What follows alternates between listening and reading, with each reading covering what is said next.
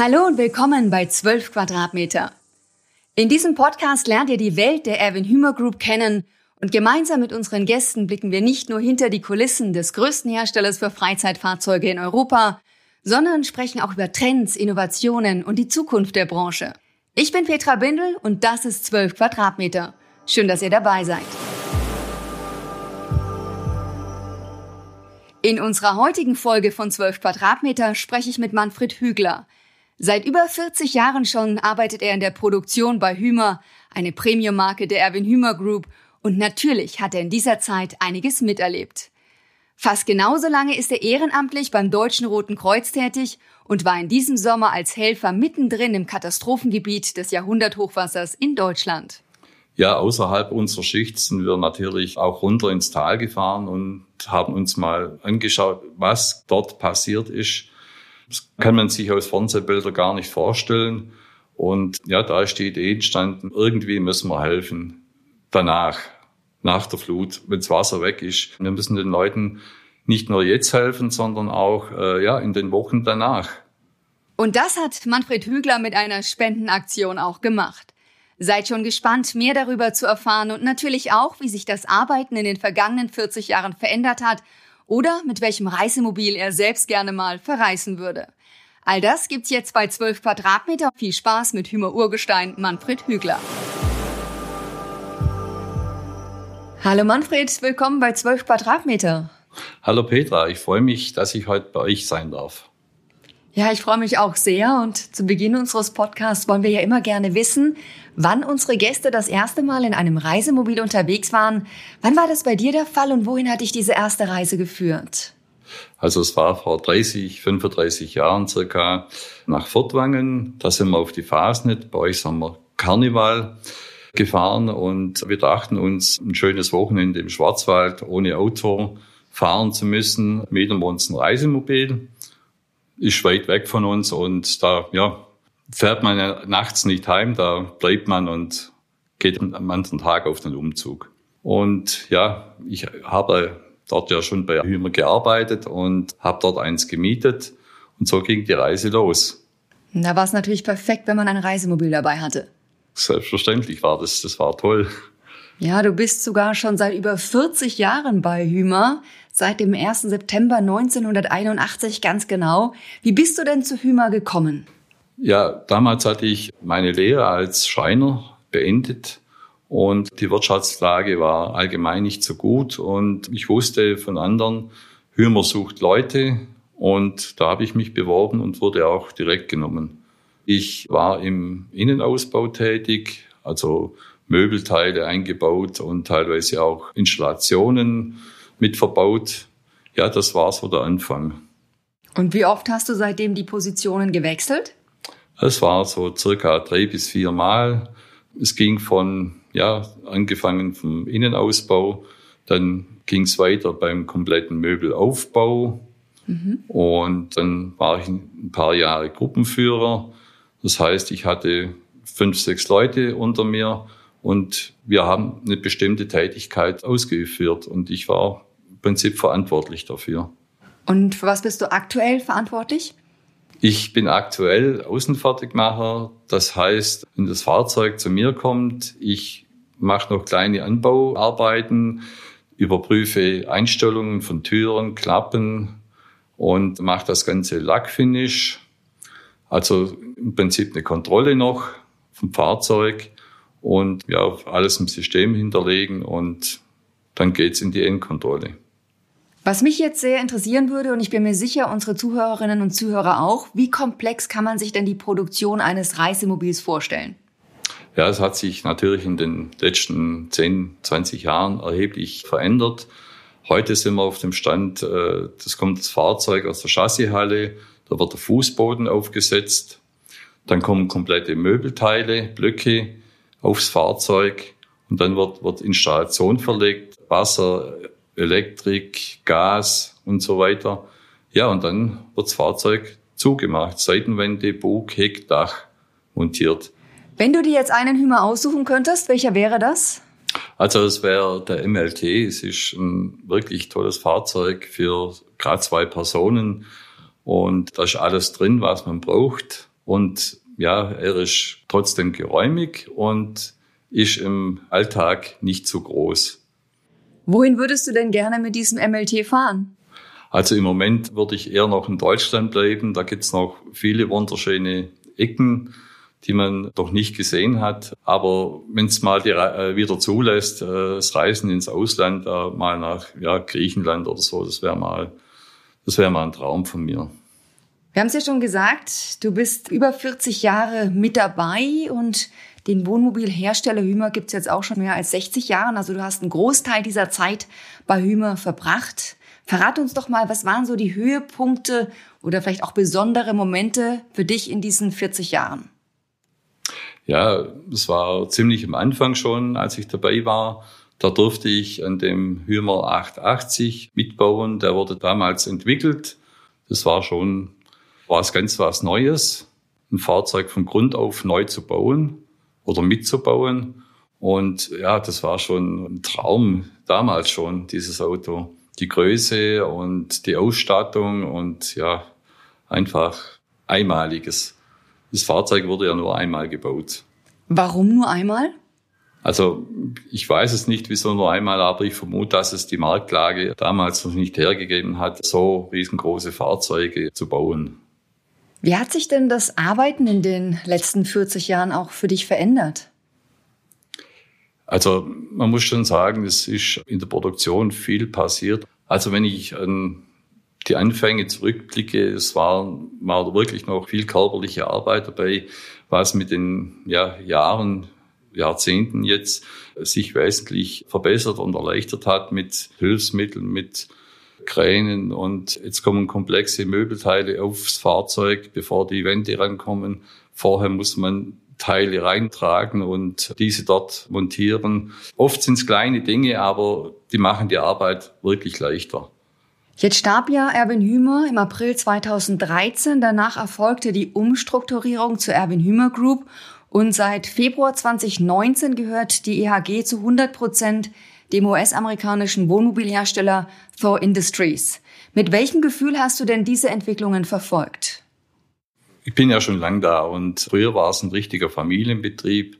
Auch als Erwin Hümer noch täglich durch die Halle ging und Hallo sagte, mit der Zeit wird der Betrieb größer und ja, es hat sich schon einiges getan und auch jetzt beim Verkauf an Tor war die Angst bei vielen Mitarbeitern da. Oh, jetzt kommt ein Amerikaner und jetzt geht's ab. Aber ich muss sagen, also ich persönlich merke da nichts davon. Mhm. Jetzt hast du Erwin Hümer angesprochen. Du hast ihn selbst gekannt. Du hast gesagt, er ist täglich auch durch die Produktionshallen gelaufen. Was war er denn so für ein Typ?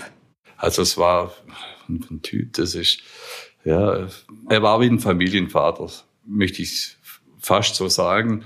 Auch wenn man sich mal in der Phase nicht gesehen hat, irgendwo, er war ja auch in der Narrenzunft tätig und gab es immer ein kurzes Hallo oder hat man mal was zusammen getrunken. Also es war richtig familiär.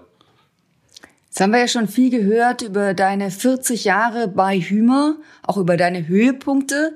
Gab es denn auch Tiefen? Ja, circa alle zehn Jahre, so grob gerechnet, kam immer mal ein Wirtschaftstief und da gab es Entlassungen, Kurzarbeit. Ja, da hat man als junger Mann schon Angst, mit dabei zu sein, dass man gehen muss einfach. Und ja, das sind so eigentlich die tiefsten Punkte, die ich hier mitgemacht habe. Jetzt gibt es ja mittlerweile 20 Marken unter dem Dach der Erwin Hümer Group. Hattest du denn irgendwann mal den Wunsch, vielleicht zu einer der anderen Marken zu wechseln? Natürlich liebäugelt man auch mit anderen Marken, aber ich werde bei Hümer bleiben. Einmal Hümer, immer Hümer, sage ich.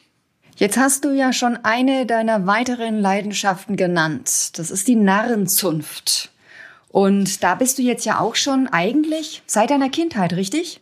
Also seit meiner Kindheit äh, aktiv dabei und ja, mit, mit 18 hat man damals eine, eine Holzmaske bekommen und dann Jetzt sind es bestimmt auch schon 25, 30 Jahre, wo ich aktiv im Zunftdraht tätig bin. Woher kommt denn diese Begeisterung? Aulendorf ist, ein, ist eine Fasnitz-Hochburg und da muss man mitmachen und es liegt mir vielleicht auch im Blut. Wann beginnt denn die nächste Fasnet? Ist das auch am 11.11., .11., wo normalerweise der Karneval beginnt? Nein, am 6. Januar beginnt äh, bei uns in der Vereinigung Schwäbisch-Alemannischer Fasnet die Fasnet. Der 11.11. .11. ist ein Karnevalstag. Äh, ich muss dazu sagen, die Narrenzunft Ollendorf hat am 11.11. .11. Geburtstag. Mhm. Also die wurde an einem 11.11. .11. gegründet. Das ist die eine Leidenschaft neben dem Job, aber du hast noch eine andere, die dir sehr am Herzen liegt. Und zwar bist du auch schon seit rund 40 Jahren ehrenamtlich tätig beim Deutschen Roten Kreuz. Wie bist du damals dazu gekommen? Also meine Mutter war schon im Roten Kreuz, da habe ich das von Kindheit, bin ich damit aufgewachsen. Und ja, dann kam ich mal in das Alter, da musste ich zur Musterung. Und ich bin ja von der Musterung nach Hause gefahren und äh, habe mich gleich beim DRK für zehn Jahre verpflichtet, damals noch, und bin jetzt ja 40 Jahre dabei. Was gehört denn eigentlich alles zu den Aufgaben eines ehrenamtlichen Helfers? Also es sind Sanitätsdienste, es sind Mithilfe beim Blutspenden, so alltägliche Sachen wie Kleidersammlung haben wir früher gemacht und ja, und der Katastrophenschutz ist natürlich eine ganz große Aufgabe und eine wichtige Aufgabe. Ja, Ausbildung, also persönliche Ausbildung ist ganz wichtig. Ja, das sind eigentlich so die Hauptmerkmale. Du hast den Katastrophenschutz jetzt schon angesprochen und jeder erinnert sich sicherlich noch an das Jahrhunderthochwasser im Sommer in Deutschland. Du warst damals mittendrin, also im Katastropheneinsatz und zwar während deines Sommerurlaubs. Wo warst du denn im Einsatz und was war deine Aufgabe? Also wir waren in Bad Neuenahr in der Grafstadt. Dort hat das Rote Kreuz ein Verpflegungszentrum 10.000 aufgebaut. Das heißt, dort wurden täglich zwischen 10.000 und 13.000 Essen am Anfang gekocht und dann ausgegeben, unten ins Tal gefahren und ausgegeben. Ja, und meine Aufgabe oder unsere Aufgabe, wir waren zu zweit aus Ollendorf, war spülen. Die Köche fingen morgens um drei an zu kochen. Ja, und wir, die Spüler, waren der letzten Schicht. Wir haben bis abends um 22, 23 Uhr gearbeitet, dass morgens wieder frisches Geschirr da war. Jetzt hattest du in dieser Zeit ja auch die Idee zu einer Spendenaktion. Wie ist die entstanden? Ja, außerhalb unserer Schicht sind wir natürlich auch runter ins Tal gefahren und haben uns mal angeschaut, was dort passiert ist. Das kann man sich aus Fernsehbildern gar nicht vorstellen. Und ja, da ist die Idee entstanden, irgendwie müssen wir helfen. Danach, nach der Flut, wenn das Wasser weg ist. Wir müssen den Leuten nicht nur jetzt helfen, sondern auch äh, ja, in den Wochen danach. Und wie habt ihr geholfen? Also ich habe da oben einen guten Kontakt bekommen zu Einheimischen, die haben dort ein Logistikzentrum aufgebaut. Es ist eine alte Fabrikhalle. Dort werden Spenden von der Seife bis hin zu Baumaterialien gesammelt und dort an die Bedürftigen ausgegeben. Und ja, die müssen irgendwie an die Sachen rankommen. Da oben gibt's fast nichts mehr. Und da habe ich mir überlegt, wie kannst du denen helfen? Jetzt warst du ja seit dieser Flutkatastrophe zweimal mit einem vollbeladenen LKW noch dort, richtig? Ist richtig, ja. Also die erste Tour waren siebeneinhalb Tonner, da haben wir noch Hochdruckreiniger, Gasheizer, Bautrockner etc. hochgebracht. Die zweite Tour war dann ja schon ein bisschen größer, da waren fast 25 Tonnen Baumaterialien und gut eine Tonne Tierfutter. Das ging so durch Sachspenden nebenher mit. Und nächste Woche fahre ich wieder hoch. Wie sehr hast du dich denn auch gefreut über das Entgegenkommen von Hümer, für diese Hilfsaktionen freigestellt worden zu sein? Also, es war für mich eine Freude äh, zu sehen, dass die Firma hinter mir steht oder hinter, nicht hinter mir, sondern hinter diesem Projekt. Sie hat mich finanziell super unterstützt und äh, habe mich jetzt für die vergangenen zwei Aktionen insgesamt fünf Tage bezahlt freigestellt. Ist also nichts selbstverständlich sowas. Jetzt hast du ja eine Partnerin, eine Lebensgefährtin. Teilt die deine Leidenschaft für deine, ja, deine beiden weiteren Leidenschaften neben dem Job, also DRK und natürlich auch für die Narrenzunft? Also in der Narrenzunft ist sie selber auch mit aktiv dabei. Und sie unterstützt mich oder uns mit diesem Projekt, also ganz äh, arg. Sie suchten Google günstige Anbieter für irgendwelche Materialien, die benötigt werden und schaut mir auf die Finger, wenn ich im Baumarkt gehe zum Einkaufen, dass ich nicht so viel ausgebe. sie hat äh, die Hand auf dem Geld. Sie sagt, wenn Männer im Baumarkt gehen, dann artet es oft aus. Sie hält also die Finanzen im Blick. Also ich sehe schon, du hast ein toughes Programm. Einmal dein Job, dann das Deutsche Rote Kreuz und die Narrenzunft. Wie schaffst du es, zwischen all diesen Tätigkeiten abzuschalten? Am Wochenende gehe ich einmal reiten. Ich habe vor, vor einem guten Jahr das Reiten angefangen. Einmal wegen meinem Rücken, so eine Rückenschule auf dem Pferd machen und seither ja, reite ich einmal in der Woche und meine Partnerin hat noch einen großen Hund, der muss auch raus. Mhm. Was ist es für ein Hund? Das ist ein, ein belgischer Schäferhund. Ja, der braucht ein bisschen Auslauf. Der braucht Auslauf, genau. Und das sind so meine Dinge, die ich so am Wochenende mache, um ein bisschen runterzufahren. Ja, wir sind schon am Ende unseres Podcasts angelangt und da kommen wir natürlich zu meiner Lieblingsfrage. Wie würdest du dich denn in drei Hashtags beschreiben? Ja, es liegt in der Natur der Sache. Äh, ich helfe gern ich habe das irgendwie ja, im Blut in mir. Also jetzt die Sache mit dem Roten Kreuz und äh, auch hier im Betrieb bin ich Betriebssanitäter und das liegt mir irgendwie ja im Blut. Ich bin zielstrebig, wenn ich irgendeine Aufgabe mhm. beginne, dann versuche ich die möglichst zu 100 Prozent durchzuführen. Und ja, ich denke, dass ich bodenständig geblieben bin auch wenn jetzt dein Bericht kommt und ja, es sind ja schon einige Zeitungsberichte gekommen mhm. und ja, ich bin der, der ich vorher war. Mhm. Was ein schönes Schlusswort von dir. Helfen zielstrebig und bodenständig. Es hat mir sehr viel Spaß gemacht, mit dir zu sprechen hier bei 12 Quadratmeter. Danke, Manfred, dass du mit dabei warst. Ich danke dir, Petra, für das tolle Gespräch und dass ich bei euch der Sendung sein durfte. Dankeschön. Das war 12 Quadratmeter. Schön, dass ihr zugehört habt. Wir hoffen, ihr habt interessante Einblicke in die Welt des Caravanings erhalten und freuen uns, wenn ihr unseren Podcast auf eurer Lieblingsplattform abonniert.